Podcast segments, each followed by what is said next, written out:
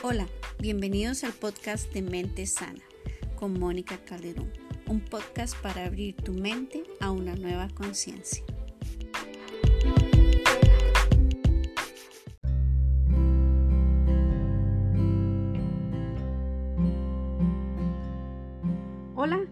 De Mente Sana, ¿cómo están? Les saluda Mónica Calderón y bueno, estoy por aquí nuevamente. Les comento, estoy en una etapa final de una maestría que estoy sacando, entonces he estado bastante, bastante ocupada y entregada a estos estudios, pero bueno, aquí estoy sacando un momento y un tiempo porque quiero este, compartir con ustedes un tema súper importante. Me encanta este tema, me apasiona un montón, lo veo mucho en consulta, este y, creo que va a ser un material que les va a servir a ustedes para aprender, pero también me va a servir a mí como un recurso para compartir con las personas que necesitan aprender más sobre esto. Eh, como terapeuta de pareja y, y pues individual también, tiendo a atender muchas situaciones que tienen que ver con relaciones dañinas, relaciones tóxicas. Y es así como quiero llamar a este podcast de esta semana haciendo mención sobre la importancia de descubrir, de entender, de comprender, de aprender sobre cómo se dan estas relaciones y bajo qué marco o qué posición o qué condición estoy yo interactuando en cada una de ellas. Es de consideración, ¿verdad? Siempre pensar que en una pareja no es solo uno, son dos. Y esos dos se buscan a conveniencia de algo que tienes tú que carezco yo y es que cuando lo hacemos desde la carencia, desde la necesidad, siempre vamos a tener una condición de vulnerabilidad en nuestros vínculos. Eh, mucha gente llega y dice y menciona que eh, tú eres mi media naranja, que tú eres la otra mitad, que tú eres la, parte que me faltaba, canciones, frases y todo esto, pero en realidad yo siempre he dicho, yo soy un yo completo que me comparto voluntariamente con otro completo y ojalá que de una u otra forma nuestras elecciones de pareja partan desde un principio como este. Ahora, bueno, eh, estas relaciones eh, que tienen que ver con, que, que son dañinas, que son tóxicas, no son solo relaciones entre hombre y mujer. O sea, de este tipo de relaciones se dan en todos los ámbitos de nuestra vida. Se pueden dar de padres a hijos, hermanos y hermanas, amigos y parejas. En realidad pueden suceder en cualquier concepto puede que este, no solo vivas una de estas relaciones en tu vida, sino múltiples relaciones. Lo único que, como digo yo, cambias nada más de abusador, pero se perpetúa siempre una relación agresiva, abusiva y de desventaja. Ahora, una vez me dijo una muchacha, eh, Mónica, mi mejor amiga me controla. Ella quiere saber dónde estoy a cada momento del día. Si le hago, si hago yo una actividad y ella no está, se enoja. En una época tuve un novio y ella llegó y me hizo una escena en una eh, actividad navideña. Eh, porque decidí irme con él en vez de quedarme con ella. Cuando decidí dejar esta amistad, se encargó de revelar secretos míos con amigos y aún con mi familia que me dañaron mucho. Me robó plata que yo le había prestado y me dejó en un pésimo eh, estado o reputación con un grupo de jóvenes de la iglesia. Y yo me pregunto qué fue lo que le pasó. Ahora, este, te voy a decir, ¿verdad? Y, les voy a decir a ustedes lo que les dije a ella, estás en una relación abusiva con una persona con rasgos narcisistas. Ahora, conste que no estoy diciendo que estabas con una persona narcisista, lo cual es diferente. No es lo mismo tener un trastorno de personalidad narcisista, lo cual es más relevante a nivel clínico, que tener eh, una persona que tiene rasgos narcisistas que son solo formas conductuales que pueden estar relacionadas con el trastorno en sí. Por eso no se puede juzgar a la ligera este tema. Por eso mejor hablemos de relaciones tóxicas, así como en ese contexto, no dejando de lado que pueden ser relaciones muy eh, incisivas, muy intensas, muy dañinas, pero que tienen algunos rasgos narcisistas o relaciones tóxicas en sí, eh, para que no se, eh, digamos, se malinterpreten los términos. en una relación donde ambas personas, obviamente, eh, están practicando agresión. Ahora, Mónica, usted podrá decir, ¿agresiva yo? Sí, puede que en un inicio no haya agresión directa de, de vos, o sea, de, de, vos como participante de esta relación hacia la persona, porque este, estás en otra posición, pero al final la agresión que esta persona te hace a ti queda sembrada en tu experiencia afectiva. Estas personas suelen ser encantadores al inicio y es parte de la estrategia del enamoramiento, cómo se va a dar este acercamiento. Al inicio es eh, mágico, ilusorio, es, es una experiencia como nunca la has tenido antes, pero al final es una pesadilla. Eh, porque al final la persona tóxica, narcisista, ya no oculta su máscara de perversidad, sino que te la deja conocer, te la deja saber.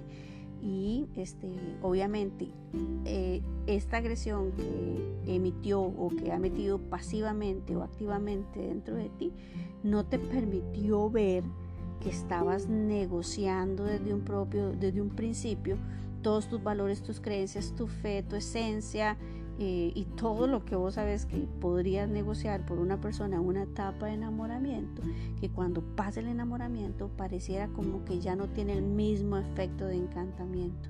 Ya para eso eh, hay muchas cosas sembradas en tu corazón, sembradas en tu experiencia afectiva, que de una u otra forma van a generar eh, conductas hostiles, llenas de ambivalencia, confusión, enojo, eh, irritación, mucho de esto va a estar ahí como resultado de esta relación, porque detrás de todas estas relaciones hay un solo eh, elemento primario y es el abuso, ¿verdad? El abuso, el daño, el maltrato que te crea a nivel global en tu, en tu psique. Entonces, eh, la agresión que yo no activo hacia esta persona, de una u otra forma la activo hacia mí misma cuando me culpo, me maltrato, me critico por haber permitido todo este tipo de eh, vinculación.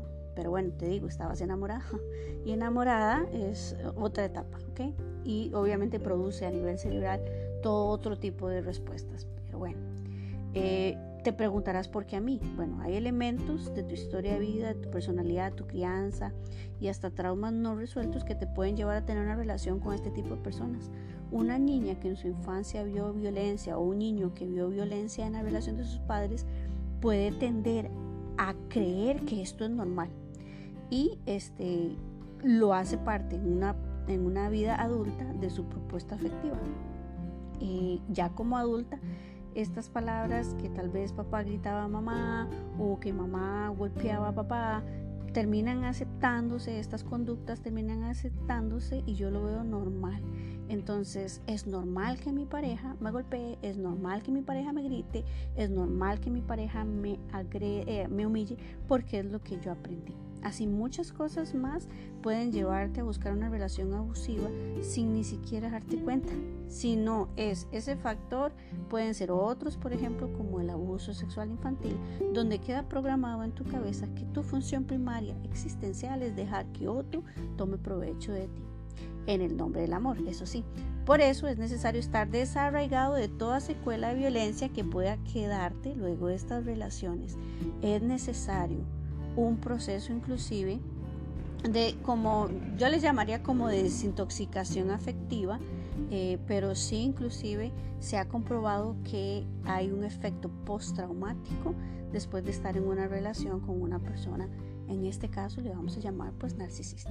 Ahora, ¿por qué la gente es narcisista? Y bueno, aquí entramos ya como con temas mitológicos, porque hay toda una historia mitológica griega, pero también algunos temas de psicoanálisis que me gustaría como explicarles a ver cómo nos va. Espero que todos queden muy claros porque la intención mía siempre es crear contenido para que podamos aprender acerca de estos temas. Pero bueno, la historia mitológica griega dice que había una, personaje llamado Narciso y este era guapo, alegre y sobre todo todo muy llamativo, muy encantador. recibió un castigo de los dioses, pues tenía eh, un gran defecto y era que no sabía, que solo sabía, perdón, quererse a sí mismo por lo que rechazaba a todas las mujeres de su vida. Su ego y su vanidad le impedían querer más a, una persona, o sea, querer, querer más a una persona de lo que él se quería a sí mismo. Eco, que era una ninfa de, las que estaban por ahí cerca de él, bellísima, dice que era muy, tenía un dote para decir palabras lindas, para, para encantar con sus palabras, intentó acercarse a Zeus con otras intenciones. Entonces fue castigada por Hera, la esposa de Zeus, que la maldijo haciendo que Eco repitiera siempre la última palabra de sus hermosas frases. Al acercarse Eco a Narciso, que estaba cerca de una fuente, y, llamar, y al llamarlo, él notó que ella repetía su última palabra. Entonces se mofó de ella y se preguntó a sí mismo cómo era posible que él pudiese enamorar, que, que cómo era posible que alguien como Eco, defectuosa, se enamorara, ¿verdad? Así de él. Entonces Eco se marchó se metió en el bosque, dicen que se, se ocultó entre, entre los arbustos en el bosque y se alejó estando sola, triste, rota de desamor. Sin embargo, antes de su muerte, fue donde la musa Némesis, deidad de la venganza y la justicia divina, y maldijo y le pidió que maldijera a Narciso de enamorarse únicamente de su propio reflejo. Bueno, esta es la historia mitológica, ¿verdad? Y vemos ahí cuatro personajes interactuando, pero Narciso Em, en esta historia pues tiene la cualidad de verse a sí mismo hermoso, guapo, eh, merecedor de tal vez un gran amor, pero este gran amor no viene de parte de la mujer, viene de parte de sí mismo.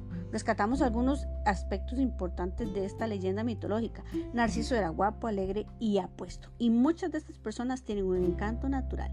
Lo que pasa es que lo han distorsionado por su espejo. ¿Y quién es el espejo? Donde un niño se refleja el espejo primario es la madre. Por lo tanto, Narciso no tiene un yo real, sino idealizado por su propia mamá, que no pudo ser lo que ella quería ser y lo va a tratar de lograr a través de su hijo. Por eso, Narciso rechaza a todas las mujeres porque no fue aceptado como era, porque para él la figura femenina eh, es el primer, eh, digamos, la primera interacción de rechazo y quiere cobrar a nivel inconsciente venganza contigo, en este caso, de que no puede amarte porque fue rechazado por su propia madre. Está lleno de ego y vanidad, por eso no hay nadie mejor que él y todos los demás son tontos, incompetentes, defectuosos, estúpidos, malos, etc. Solo él es perfecto, solo él es bueno, capaz y es pues lo último. Las mujeres le llueven, o sea, tiene muchas mujeres alrededor, él es atractivo, tiene un encanto natural que sí era parte de su esencia, pero como no tiene reflejo real, sino el reflejo, el espejo que le dijo su madre que tenía que ser para ella misma, ¿verdad? Para utilizar a su hijo, porque es una de las características que ellos aprenden, estos niños aprenden a utilizar. Primero son utilizados por sus padres y después aprenden a utilizar a los demás para obtener de ellos el reflejo en, digamos, en usted, en la persona con la que están, el espejo deseado, el reflejo deseado de que son bellos. Ellos quieren un eco en sus vidas que siempre les digan y que les reafirmen que son hermosos, que no hay nadie como ellos. Y me recuerda un poco de hecho, al cuento de Blanca Nieves, cuando la malvada reina le pregunta al espejo, eh, espejo mágico, ¿quién es la más hermosa? Y el espejo le dice, tú eres la más hermosa. La reina le dice, correcto, lo sabía. Mientras el espejo alabe al malvado Narciso, seguirá funcionando. Cuando no le digas lo que él o ella quiere oír, tendrás problemas. Te rechazará, se burlará, te humillará y te quitará el camino para buscar una nueva fuente, un nuevo espejo donde reflejarse. No hagas las de eco, o sea, no te quedes sola y sin amor y en desamor. No creas que lo que esta persona narcisa dijo de ti o lo que profirió sobre ti o lo que él desea o ella desea de ti te van a robar la oportunidad de ser amado o amada y de amar y de cambiar toda tu historia afectiva. Eh, rompe, ¿verdad? Eso sí, eh, de ese encantamiento, de ese enamoramiento, de ser un reflejo eh, de las personas. Y es algo que tienes que aprender que tú no eres alguien que va a reflejar lo que el otro quiere escuchar. Tú si tienes que decir la verdad si tienes que confrontar la verdad si tienes que eh, hasta yo le yo le llamo a esta parte redimir al otro o sea darle la oportunidad de que pueda ser confrontado con algo que puede mejorar. Pero yo se lo digo y se lo digo desde la verdad. No digo eh, creando aumentando un falso reflejo se dice que las personas narcisistas tienen un concepto de sí mismos y que se aman demasiado, pero nada más lejos de sí mismo. El narcisista no tiene una identidad en sí, es el resultado de no haberse encontrado en la mirada afectiva de sus padres. En la mayoría de los casos es la mirada de la madre, que en vez de proyectar aceptación de quién era él o ella, eh, le espejó o le reflejó rechazo eh, y ese rechazo viene desde la frustración de ella de no haber alcanzado sueños y deseos personales. Entonces se convierte en un reflejo distorsionado. Sé que suena complicado y obviamente como les decía es como un poco de la teoría psicoanalítica, pero eh, yo quiero tratar de cómo explicarles. Cuando un niño nace el primer contacto es con su madre por medio de la mirada. Si la madre es la madre sana, una madre que está obviamente al día con su parte emocional, espiritual, física, psíquica, en todo sentido, el reflejo que ella va a dar es un reflejo que nutre positivamente, que da seguridad, protección, que abastece ese niño de autonomía, de independencia.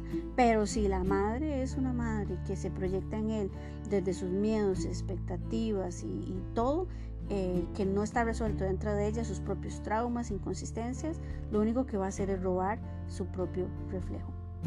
Ahora, Miller, que es una, eh, Alice Miller, que es una escritora de un libro muy interesante, me gustó mucho, eh, El niño dotado, creo que se llama, creo, cuando bueno, no sé, dice que teoriza que el niño que se encuentra en el rostro de la madre, si ésta está realmente, lo observa, si ésta lo observa y no proyecta en el niño sus propios miedos, expectativas y planes, eh, perdón, Miller teoriza que el niño se encuentra en el rostro de la madre, si es que está realmente lo observa y no proyecta en el niño sus miedos, expectativas y planes. Si esto último sucede, esto descubrirá que en el rostro materno no la imagen de sí mismo, sino las necesidades de la madre. Él mismo se quedará sin espejo y en vano lo buscará durante el resto de su vida. Y de verdad que hay madres que se proyectan, o sea, que roban el reflejo de sus hijos y eh, aumentan totalmente esa ausencia de una identidad personal. Entonces, el narcisista no tiene reflejo propio, sino es la proyección de su madre. Y claro, necesitan succionar de su pareja lo que ellos en lo profundo no tienen. Por eso, si quieres una persona, si eres una persona segura, noble, independiente, profesional, pacífica, alegre, tienes muchas de las cosas que estas personas no poseen en sí. Y que la única forma de recibir de ti es usándote. Por eso, no, por eso no, no, es, tu, no es que tu personalidad haya algo malo, todo lo contrario, eres una gran fuente para esta persona tóxica, donde ella se va a abastecer. El problema es que amas tanto que olvidas amarte y poner límites. Por eso es que pasa un montón de abusos que jamás pensaste que te ibas a permitir. Y aún más que eso, lo que creíste que ibas a, que nunca ibas a hacer por estas personas, lo terminas haciendo tenés de repente conductas temerarias, agresiones, haces préstamos, cometes despilfarro, pones en riesgo tu salud sexual, entre otras. Al final terminas siendo alguien que tampoco, al igual que ellos, tú no eres. Solo que en este caso tú te diluyes hasta perderte en estas personas y este, evitando, y esto te lo voy a decir así para que revises, alguna situación de abandono y de rechazo. Ahora, eh, encontré una frase que me gustó mucho, les debo el autor, no lo apunté, dice, no seas quien tú eres, si no seas quien tú eres, sé quien yo necesito que tú seas. Lo que tú eres me decepciona, me asusta, me enoja, me sobreestimula. Sé lo que yo quiero y te querré. Entonces, esa es como, como una frase, un pensamiento eh, que ya evoca desde la parte muy profunda de la mente de un narcisista lo que realmente quiere y es que te diluyas, que te pierdas, que ya no seas tú misma, que te negocies, que no sé, o sea, que dejes de ser tú para que le alimentes con tu identidad, tu personalidad, tu fuerza, tu energía, tu potencial, lo que él no es.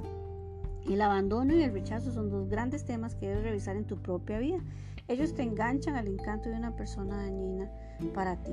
Y esa es la finalidad de este podcast. Voy eh, este, de este podcast, yo quiero que de verdad reconozcas que hay aspectos de tu vida que tal vez te han marcado y que han creado en, tu, en ti toda una respuesta ante la vida afectiva que hoy estás teniendo y que puede, eh, que sí, o sea, de repente tenemos que aceptar que no podemos cambiar el, pasado, pero sí podemos cambiarnos a nosotros mismos comprendiendo ese pasado. Y lo primero que tenemos que hacer es ir a él y entenderlo y verlo y, reconocerlo. Segundo, reconocerlo preguntarnos qué pasó en esta etapa de mi infancia, qué marcó mi vida, qué cosas pudieron afectarme para mi propia propuesta afectiva ya como adulto.